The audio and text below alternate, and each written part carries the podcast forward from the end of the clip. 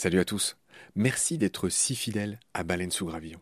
Je viens vous cueillir une minute, pas plus, avant le début de votre épisode pour vous proposer tout simplement de nous soutenir. Offrez-nous une minute au moins de votre temps. Vous savez qu'on est gratuit, sans pub et disponible pour tous sur toutes les applis d'écoute. Clairement, on a besoin de votre aide pour continuer à vivre. Et il y a plusieurs moyens simples de nous aider. 1 vous pouvez nous faire un don unique ou récurrent, quelques balles par mois, quelques euros par mois, euh, sur les liens indiqués dans le descriptif de cet épisode sur Eloasso ou sur Tipeee notamment, il y en a d'autres. 2. Vous pouvez installer le moteur de recherche Lilo au lieu d'utiliser Google qui vous exploite, vous le savez. Et le résultat, c'est que euh, chaque recherche génère ce qu'on appelle des gouttes et pour nous, c'est des petits sous. Voilà. Pour vous, en plus, c'est gratuit. Donc, c'est pas difficile. Encore une fois, tous les détails sont dans le descriptif de cet épisode. Moi et plusieurs membres de l'équipe de BSG, on propose maintenant des fresques de la biodiversité, on propose des conférences. Ben, Parlez-en dans votre entreprise, dans votre asso, dans votre boîte, quoi. Et euh, évidemment, on vient, avec tout le savoir-faire de Baleine sous Gravillon, vous raconter le vivant, tout simplement. 4. On peut aussi créer vos podcasts ou en tout cas vous apprendre à faire les vôtres. On fait des formations pour ça et euh, bien sûr contactez-nous pour en savoir plus. 5 on cherche un partenaire pour tout l'écosystème de baleines sous gravillon. Et il y a différentes modalités. On en cherche un pour l'ensemble, on peut en prendre un pour euh, un podcast en particulier, ou euh, ce qu'on fait de plus en plus, on peut en prendre un pour euh, une série d'émissions. Évidemment, euh, c'est négatif, c'est moins cher à chaque fois. Moins bon marché, j'ai envie de dire, parce qu'on n'est pas si cher. Donc euh, voilà, vous pouvez devenir coproducteur de ce qu'on fait. En tout cas, ben, voilà, prenez conscience que ce qu'on fait est certes gratuit, mais on a besoin de vous pour continuer à exister. Moi, ça fait trois ans que je fais ça sur mes fonds, et là, ben, évidemment, je suis obligé de, faire autre chose hein, pour euh, vivre, sachant que France Culture ne suffit pas à me faire vivre. Voilà. Pour nous joindre, c'est simple, contact at baleinesougravillon.com. Tous les détails sont dans le descriptif de l'épisode. Je vous laisse maintenant retrouver l'épisode du jour. Je vous dis merci, salut, à bientôt.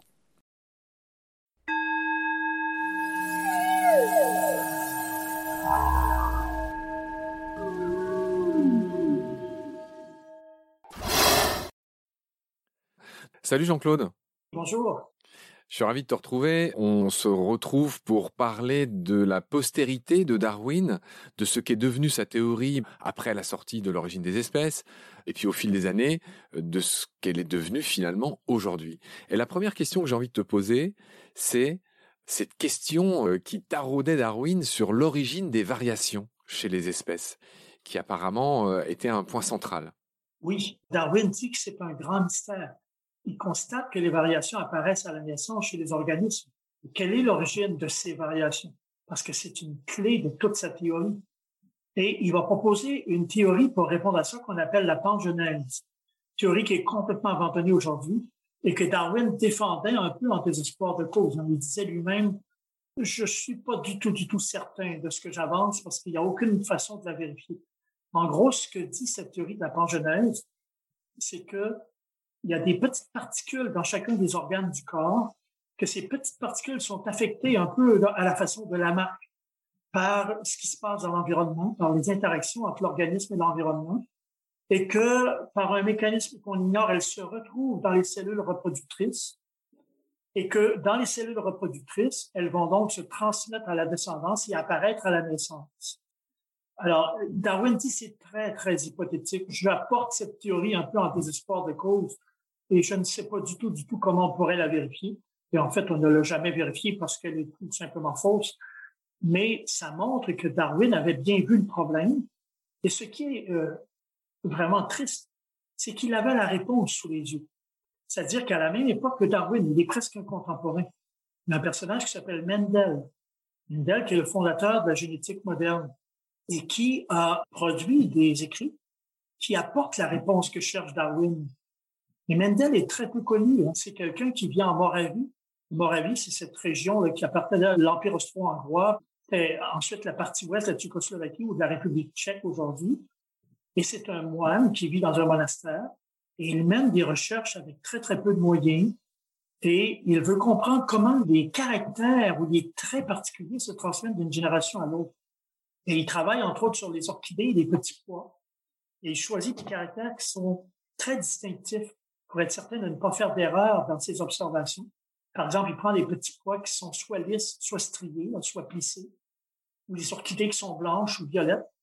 Et il observe ce qui se passe quand on croise différentes variétés. Et il note ça dans euh, des carnets. Et c'est comme ça qu'il va trouver les premières lois de la génétique. Et ce qui est extraordinaire, c'est qu'il constate que ces caractères sont des notions discrètes. Ça veut dire quoi? Ça veut dire qu'un caractère se transmet jamais à moitié. Euh, soit le poids va être ridé, soit il va être lisse, soit la fleur va être blanche, soit elle va être violette. Et donc, ce sont des caractères discrets qui ont tendance à se transmettre de manière entière. Et ça, ça contredit certains éléments de la théorie de Darwin, mais ça va venir la compléter. Et l'autre dimension, il observe qu'il y a des caractères qui sont apparemment plus forts que d'autres. Et il va donner un nom à ça. Et plus tard, on va appeler ça des caractères dominants ou des caractères récessifs. certains caractères sont plus persistants que les autres et vont se transmettre dans des proportions plus élevées à la génération suivante, alors que d'autres sont récessifs, donc vont moins se transmettre. Je donne un exemple type, pardonne-moi Jean-Claude, c'est l'exemple des yeux bruns et des yeux bleus. Euh, les yeux bruns, c'est le dominant et les yeux bleus, c'est récessif. Absolument. Et les proportions dans lesquelles ils se transmettent ne sont pas les mêmes. Parfois, ça va être un quart pour le caractère qui est récessif et trois quarts pour le caractère dominant dans certaines euh, expériences. Alors, donc, on a là, en quelque sorte, la réponse que Darwin cherchait. C'est-à-dire que l'origine des variations, ce sont ces traits génétiques. Les gènes ne sont pas encore découverts. C'est plus tard qu'on va les appeler des traits génétiques. Mais Mendel fait les expériences nécessaires qui répondent à la question que se pose Darwin. Ce qui est triste, c'est que Darwin connaissait peu Mendel.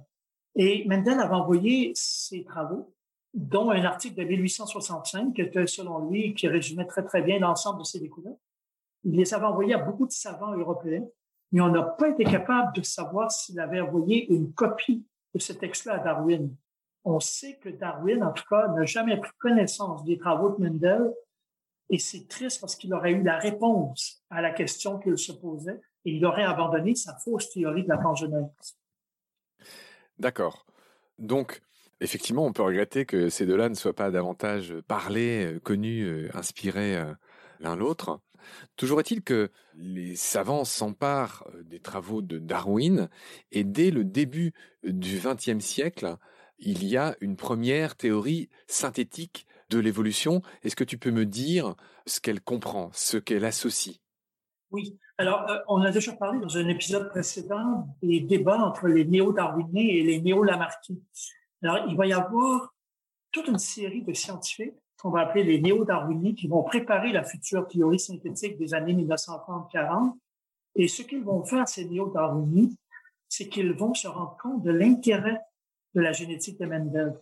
35 ans après son article fondamental de 1865, donc exactement en 1900, il y a plusieurs biologistes qui, de manière concurrente et simultanée, sans s'en être parlé, vont redécouvrir, entre guillemets, ce texte absolument fondamental et vont se rendre compte qu'il apporte la réponse qu'il cherche à la question darwinienne de l'origine des variations. Donc, il donne une clé supplémentaire à la théorie de l'évolution. Et ils vont distinguer entre ce qu'ils appellent le plasma germinatif, donc ce qu'on appelle aujourd'hui le génome, le génotype, qui lui se transmet de manière héréditaire avec des transformations qui sont dues aux mutations. Et le soma, c'est un terme grec pour dire le corps, qui lui euh, ne transmet pas ces caractéristiques. Donc, ils vont faire cette distinction qu'on appelle aujourd'hui la distinction entre le génotype et le phénotype. Donc, entre l'apparence, le corps, le phénotype, qui lui ne se transmet pas. C'est pas parce que vous avez fait euh, de l'haltérophilie toute votre vie que votre enfant va naître musclé. Peut prendre un exemple un peu caricatural. Alors que le, le, génotype, ce qu'on appelle à l'époque le plasma germinatif, lui, va se transmettre. Et je rappelle ce que je disais il y a un instant, ce sont des notions discrètes.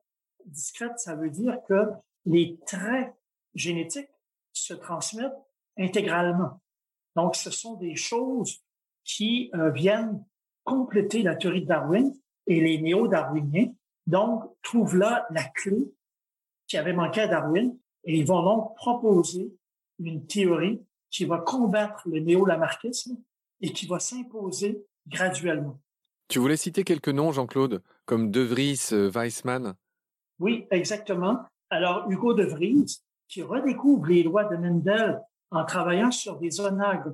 L'onagre, vous savez, c'est cette petite fleur jaune, le nom scientifique, c'est l'énophère, qu'on cultive souvent dans les parterres, dans les plates-bandes.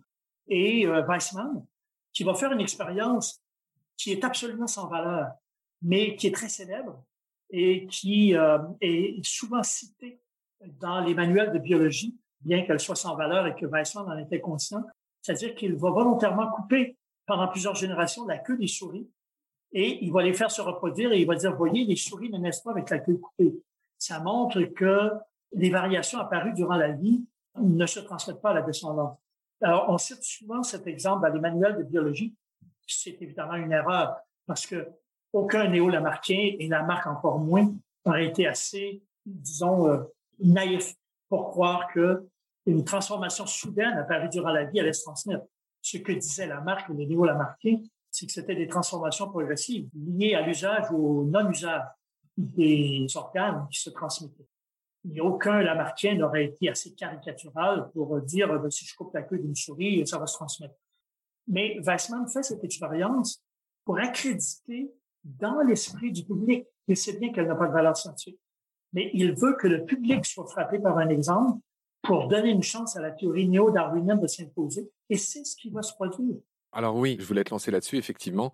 C'est que ces travaux de De Vries et de Weizmann, entre autres, ouvrent la voie à ce qu'on va appeler la théorie synthétique de l'évolution qui unit les lois de Mendel de la génétique balbutiante, enfin de balbutiante, elle ne l'est plus dans les années 30, mais elle l'était, on va dire, à l'époque de Darwin, l'époque de Mendel, dans les années 1865, c'est ce que tu disais tout à l'heure. Elle mêle donc les lois de Mendel, de la génétique, elle mène ce qu'on appelle la génétique des populations, dont j'aimerais que tu nous dises un mot, et la fameuse sélection naturelle de Darwin. Voilà. C'est ça, la théorie synthétique de l'évolution, n'est-ce pas? Oui, absolument. Alors, il faut dire qu'au début du 20e siècle, des Britanniques, des savants britanniques, qui vont faire une chose que Darwin refusait catégoriquement de faire. Ils vont appliquer à la génétique des lois mathématiques. Et c'est des gens, par exemple, comme Fisher, qui vont développer des méthodes mathématiques, des outils mathématiques pour interpréter euh, la théorie génétique. Et ils vont appliquer la théorie génétique à des populations et non plus à des individus. Et on va appeler ça la génétique des populations je dis que Darwin aurait catégoriquement refusé de faire ça parce que Darwin était très mauvais en mathématiques. D'ailleurs, il y avait très peu d'intérêt pour ses cours de mathématiques lorsqu'il était à Édimbourg ou à Cambridge, donc sa formation académique dont on a évoqué euh, l'essentiel dans un épisode antérieur. Et Darwin disait même ceci, je le cite parce que c'est très frappant, les mathématiques en biologie, c'est comme le scalpel dans un atelier d'un charpentier ça n'a aucune utilité. Alors, on l'a fait mentir, on l'a fait mentir et pas à peu près, hein, parce que la génétique des populations est essentiellement mathématique. Et c'est cette génétique des populations qui, combinée avec les transformations de la théorie de Darwin, va donner la théorie synthétique, qui est une sorte de néo-darwinisme, d'amélioration du néo-darwinisme du début du 20e siècle. Et un des personnages clés de théorie synthétique dans les années 30, c'est un Russe émigré aux États-Unis qui a un nom un peu difficile. Il s'appelle Theodosius Dobzhansky et qui est un généticien euh, remarquable. Et euh, ici, il y aurait beaucoup de choses à raconter sur le fait que Staline a, complètement décapité la génétique en URSS avec l'épisode Lysenko. On n'a peut-être pas le temps d'expliquer ça, mais toujours est-il que la génétique en Union soviétique a été complètement mise de côté pour des raisons idéologiques et Dobzhansky est obligé de s'enfuir aux États-Unis et il est devenu un des fondateurs de la théorie synthétique.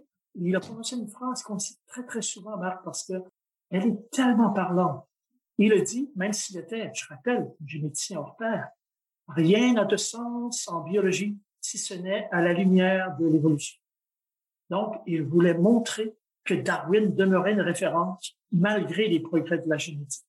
Il y a d'autres auteurs très, très importants. Oui, on lit souvent le nom de Ernst Mayr. Oui, Ernst Mayr, c'est un Américain qui est un naturaliste dans la grande tradition de Darwin de Wallace ou de Humboldt. C'est un grand voyageur et qui a beaucoup, beaucoup mis l'accent, c'est un grand spécialiste des oiseaux, et qui a beaucoup, beaucoup mis l'accent sur la spéciation.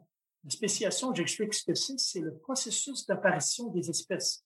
on parlait de l'origine dans un épisode précédent de l'espèce de d'hésitation qu'il y a sur le mot origine, en français ou en anglais. Là. Alors, c'est quelqu'un qui a beaucoup insisté sur le processus de spéciation et sur le rôle que jouent des isolats géographiques dans cette spéciation. Juste euh, brièvement pour qu'on comprenne bien ce que veut dire spéciation, ça veut juste dire l'apparition d'une nouvelle espèce ou d'une espèce. Le processus d'apparition d'une nouvelle espèce, alors Mayer était un spécialiste de la spéciation et c'est un naturaliste dans la grande tradition de Darwin, de Wallace encore une fois, et donc il apporte à la théorie synthétique qui va regrouper toute une série de disciplines, hein, la génétique de Dobzhansky, la tradition naturaliste de voyage sur le terrain de Mayer, mais aussi la paléontologie. Un des grands spécialistes de la paléontologie s'appelle George Gaylord Simpson. Et l'exemple qu'il a donné dans ses écrits est très, très célèbre, je le rappelle. Il a montré que le cheval actuel vient d'une lignée évolutive dont l'ancêtre, il l'a baptisé Eohippus. Donc, Eo en grec veut dire très, très ancien. Hippus, c'est le nom grec du cheval. Donc, l'ancêtre du cheval, au fond, l'Eohippus. Et cet Eohippus n'était pas plus gros qu'un renard et ses doigts de pied n'étaient pas encore réunis sous la forme d'un sabot. Et Simpson, en faisant des études paléontologiques, a montré que on peut suivre l'évolution de la lignée équestre et on voit l'animal devenir de plus en plus important, de plus en plus gros, de, qui court de plus en plus vite et adapter son pied qui va devenir progressivement un sabot et on peut suivre les différentes étapes de cette évolution. Alors, si on prend la paléontologie de Simpson, la génétique de Domzhansky, les découvertes naturalistes sur les isolats géographiques la spéciation de Mayer et d'autres chercheurs dont je n'ai pas le temps de rappeler le nom. Et donc, ça donne ce qu'on appelle la théorie synthétique de l'évolution, qui est encore la base aujourd'hui de toute la biologie. Donc, c'est une grande synthèse qui aurait rendu Darwin fou d'admiration et de joie. Oui, et pour faire simple, ce que retient euh, essentiellement la théorie synthétique de l'évolution dont on vient de parler, c'est la sélection naturelle de caractères acquis aléatoirement. Et on avait dit, toi et moi, que cette histoire de sélection naturelle, c'est ce qui précisément n'avait pas été entériné par les scientifiques de l'époque de Darwin et par le grand public. Et ça a été validé, c'est ce qu'on disait dans les épisodes précédents, bah, 70 ans plus tard, donc dans les années 1930, euh, etc. Hein. C'est ça qu'on avait dit. Ah, tout à fait.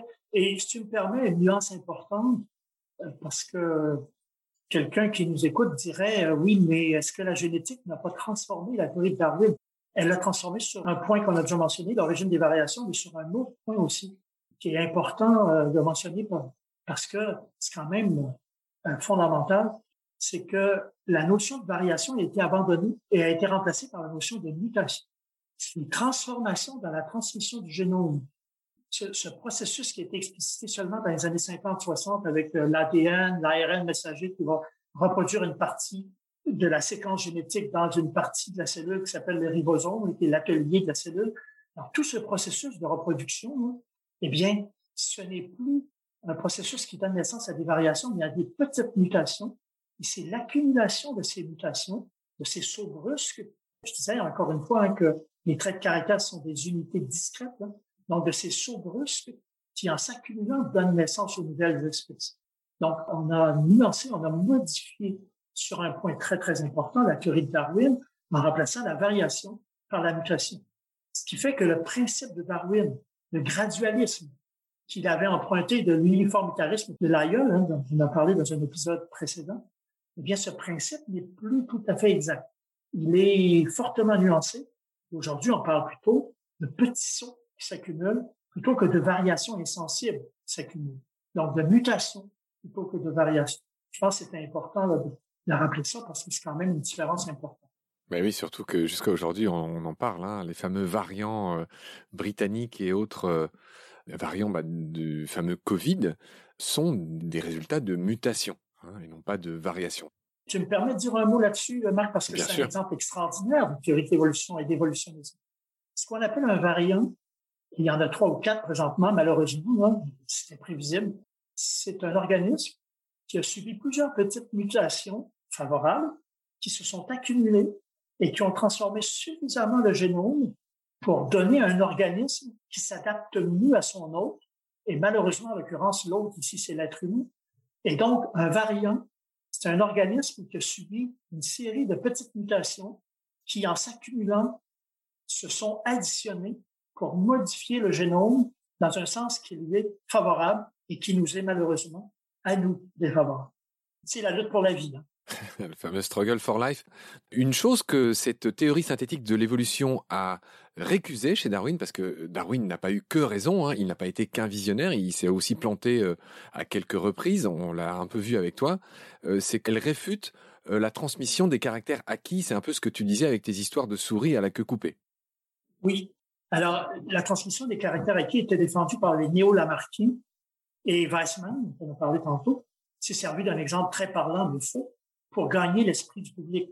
Et tranquillement, le néo-lamarckisme a cédé la place, même l'Union soviétique, où le néo-lamarckisme était florissant avec Lysenko et, Staline qui l'imposait, a fini par se convertir à la génétique aujourd'hui. Et le néo-lamarckisme est disparu tranquillement pour faire place au néo-darwinisme. Oui, mais ce qui est mal rendu dans ce que tu viens de dire, c'est que Darwin pensait aussi euh, que les caractères acquis pouvaient être transmis.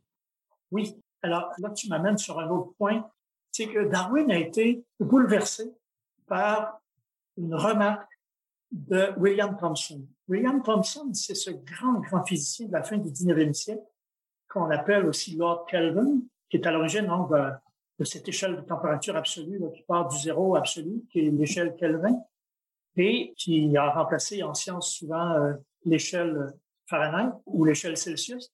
Et ce que disait William Thomson, c'est que la théorie de Darwin ne peut pas fonctionner. Alors Darwin est évidemment très, très troublé et il veut savoir pourquoi. Et Thomson explique ceci. À partir des lois de la thermodynamique, je rappelle que la thermodynamique naît au début du 19e siècle, presque en même temps que le transformisme. C'est la partie de la physique qui étudie les relations entre le travail et la chaleur. Le travail et l'énergie avec déperdition de chaleur. Donc, c'est la théorie des moteurs, en gros la réflexion sur la machine à vapeur, c'est l'origine de la thermodynamique.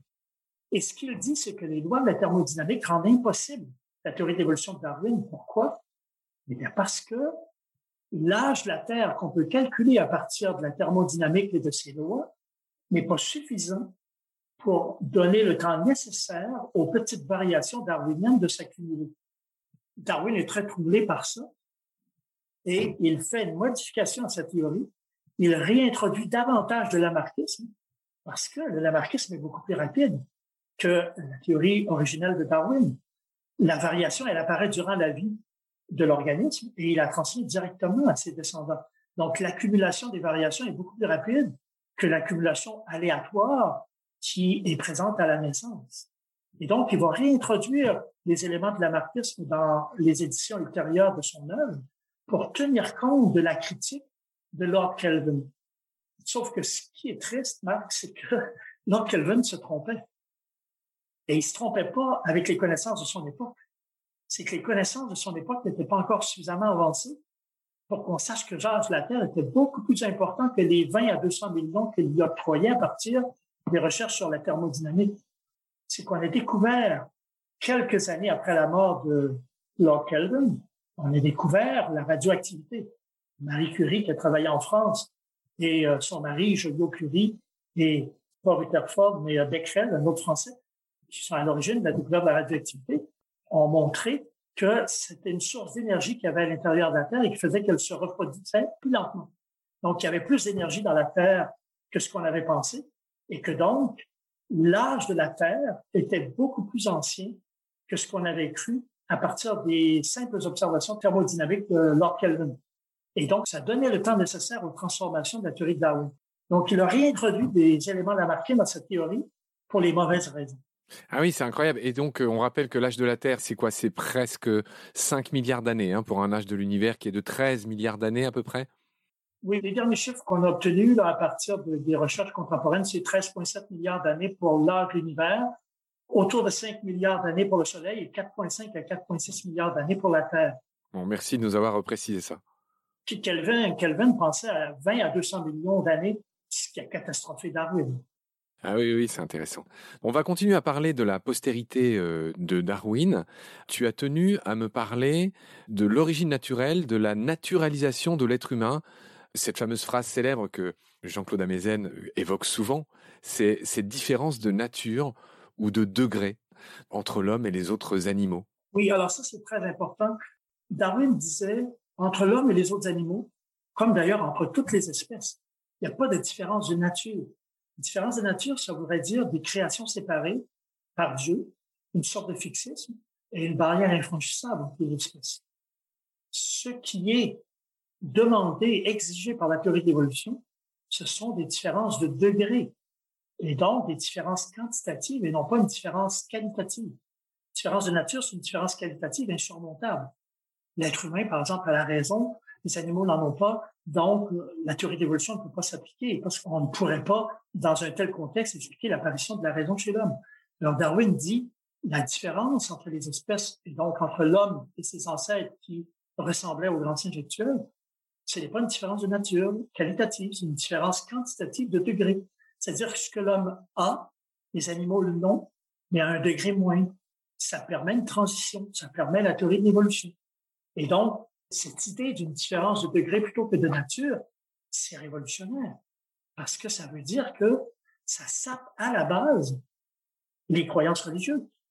Les croyances religieuses stables sur une différence de nature qui est infranchissable, insurmontable. C'est ce qui permet de placer l'homme au sommet de l'évolution ou au sommet de la création et de dire, ben voilà, euh, c'est impossible qu'un animal, même en se transformant autant qu'il le voudra, puisse devenir un être humain. Et c'est très difficile à accepter pour certaines personnes, et en particulier pour les personnes croyantes, les croyants fervents surtout, les fondamentalistes, les littéralistes qui lisent la Bible au pied de la lettre. C'est très difficile à accepter cette idée de différence de degré. Et Freud a, un article très, très célèbre qui est très court, hein, c'est trois, quatre pages, mais tout le monde devrait lire ça. Ça s'appelle Une difficulté de la psychanalyse. C'est très, très célèbre parce qu'il a dit ceci. Les humains sont fondamentalement narcissiques comme espèce. Ils ont tendance à se voir comme le sommet de la création et une espèce qui est inimitable, qui est unique. Mais Darwin dit, il n'y a pas de sommet, il n'y a pas de création. Pas de création parce qu'il y a une évolution, il n'y a pas de sommet parce que l'évolution n'a pas de but. Donc, elle n'est pas dirigée vers un sommet. Et donc, Freud fait remarquer ceci. La première grande blessure que notre espèce a dû accepter en tant qu'espèce a été amenée par Copernic quand il nous a dit qu'on n'était pas au centre de l'univers, mais qu'on était sur une planète qui tourne autour du Soleil. Qu'on était en banlieue de la galaxie.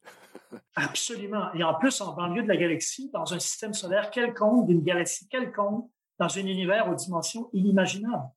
Bon, c'est pas ça à l'époque de Copernic. Mais l'héliocentrisme, c'est un décentrement qui est inadmissible pour les personnes religieuses de l'époque. Et euh, Freud dit c'est le premier décentrement, c'est la première blessure narcissique de notre orgueil humain. Et Darwin, c'est la deuxième. Il faut que l'homme accepte qu'il n'est pas le sommet de la création, parce qu'il n'y a pas de création, il n'y a pas de sommet. L'évolution n'a pas de but. C'est les lois de la nature et le hasard. Et modestement, il s'était mis en troisième comme blessure narcissique, euh, Freud. Oui, et, il n'y a pas totalement tort, même si ce qu'il a apporté n'a pas l'impact de Copernic et de Darwin, Ce C'était pas précisément humble de sa part, mais... Mais pardonne-moi Jean-Claude, en quoi consiste la blessure narcissique que Freud aurait apportée? Ben, Dans le fond, ce qu'il dit, c'est que non seulement l'homme n'est pas au centre de l'univers, non seulement il n'est pas le sommet de la création, il n'est même pas maître de sa propre raison. Les motifs inconscients sont souvent les vraies raisons qui le font agir et il pense être euh, maître de sa vie, de son destin alors qu'en fait, il est marqué par toute une série de traumatismes et de blessures d'enfance qui vont déterminer ses comportements à l'âge adulte, de sorte que, dans le fond, il n'est pas maître dans sa propre maison. À quelle époque il dit ça, Freud? Oh, Freud vit de 1856 à 1939 et il écrit ce texte, je me rappelle pas de l'année exacte, mais c'est au début du 20e siècle. Je me rappelle pas de la date exacte, mais euh, c'est au moment où il introduit la psychanalyse et elle commence à être connue. Et donc, euh, ça a beaucoup, beaucoup d'impact à l'époque. Hein. Oui, oui. Chacun a entendu parler des fameuses blessures narcissiques, oui, en effet. Jean-Claude, je voudrais que tu me dises un mot sur quelqu'un de très important qui s'appelle euh, Richard Dawkins, euh, qui a écrit un bouquin qui a fait date en 1976 qui parle du gène égoïste. Et Dawkins est un darwinien convaincu, mais qui a lui aussi décentré cette théorie de l'évolution et qui a mis le focus sur les gènes. Est-ce que tu peux m'en dire un mot du gène égoïste de Dawkins? Oui, avec plaisir. Dawkins est ce qu'on appelle un ultra-darwinien. Ultra-darwinien, ça veut dire que non seulement il reprend l'essentiel de la théorie darwinienne, mais il la radicalise. Il va dire, ce n'est ni l'individu, comme le pensait Darwin, ni la population d'individus qui est la base de la théorie d'évolution, qui est son sujet, comme on dit en philosophie, c'est le gène lui-même. Et il donne au gène une espèce de caractère presque essentialiste, presque philosophique. Ça devient presque un sujet. Et le gène devient donc le porteur de l'évolution. Il dit que c'est la finalité ultime, c'est un mot toujours délicat à employer en sciences du vivant, mais que la finalité ultime, ce n'est pas de perpétuer l'espèce, mais les gènes. Voilà. Alors, c'est pas totalement faux de dire que le gène est le support de l'évolution. Je pense que c'est un truisme depuis que la génétique est née avec Mendel, qu'elle a été transformée en génétique des populations, etc. Donc ça, je pense que tout le monde va être d'accord là-dessus parmi les scientifiques. Ce qui est très, très délicat et qui ne fait pas du tout l'unanimité, et ce avec quoi, soit dit en passant personnellement, même si je suis pas un scientifique, je suis pas du tout d'accord, c'est de dire que le gène est le support unique et qu'il devient en quelque sorte le sujet d'évolution.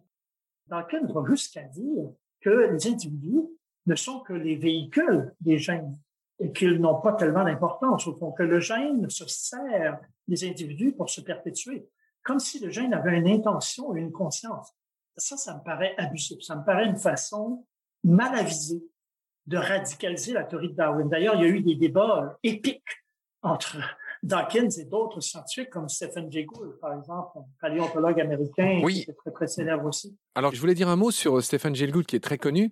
Eux, ils se sont affrontés amicalement, hein, il faut quand même le dire, très amicalement, sur la question de ce qu'on a appelé les équilibres ponctués. Je veux bien que tu m'en dises un mot aussi bref que possible, juste parce que ça commence à devenir des notions compliquées, mais c'est quelque chose de très important.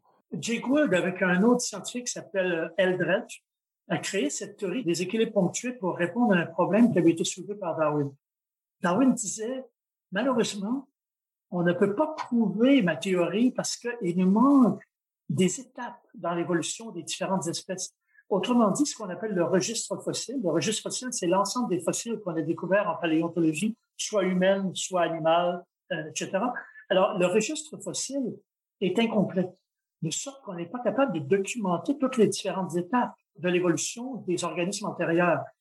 Alors, auparavant, on disait, ben, le registre est incomplet, et si on avait le registre complet, ça prouverait que Darwin a raison et que l'évolution se fait par euh, petites variations insensibles. La nature ne fait pas de saut. Euh, on se rappelle du principe de la. Oui, c'est ce que disait Darwin. La nature ne fait pas de saut. Et en fait, ce qu'on dit Gould et son collègue états-unien, c'est que, bah justement, si. C'est en gros ce que dit euh, cette théorie des équilibres ponctués. Exactement elle dit que si on ne retrouve pas toutes les étapes du registre fossile, c'est tout simplement qu'elles n'existent pas. C'est pas un manque dans nos découvertes ou dans la nature. C'est que à certaines périodes, l'évolution se fait très, très rapidement. Ça, c'est les ponctuations. Et les équilibres se rétablissent ensuite et il y a des périodes de stase, donc des périodes où cet équilibre se maintient pendant un certain temps. Et puis, pour une raison ou pour une autre, transformation, un bouleversement dans l'environnement, une mutation génétique, tout à coup, il y a une nouvelle transformation soudaine qui se produit. La mutation est très rapide. Et après ça, on atteint un nouvel équilibre. Alors, c'est ça, la théorie des équilibres ponctués. Elle dit que Darwin s'est trompé sur l'accumulation des variations insensibles. En fait, ce sont des mutations brusques suivies de périodes d'équilibre qui se produisent. Et euh, ça explique pourquoi le registre fossile est incomplet. Il est incomplet parce que ces étapes manquantes n'ont jamais existé contrairement à ce que pensait Darwin.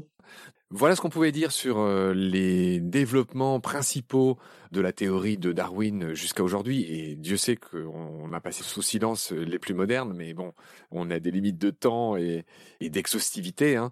Mais bref, en tout cas, je pense qu'on a fait un tour assez complet grâce à toi, Jean-Claude. Merci beaucoup pour tes lumières, pour ta gentillesse. Je te retrouve très vite pour le dernier épisode de notre grande série consacrée à Darwin. Je te remercie, je te dis au revoir, prends soin de toi. Salut euh, Jean-Claude. Oui, merci, au revoir.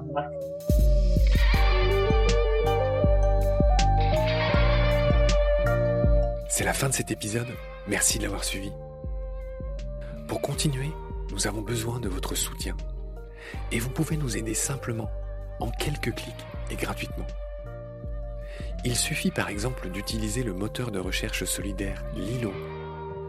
Ainsi, chacune de vos recherches sur Internet générera des gouttes qui seront reversées au projet de votre choix comme Baleine sous gravillon par exemple.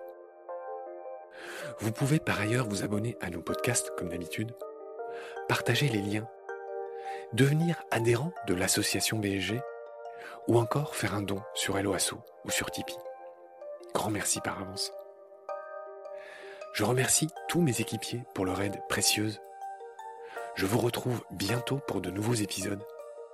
Et d'ici là, prenez soin de vous et de ce qu'il y a autour de vous. Merci. À bientôt.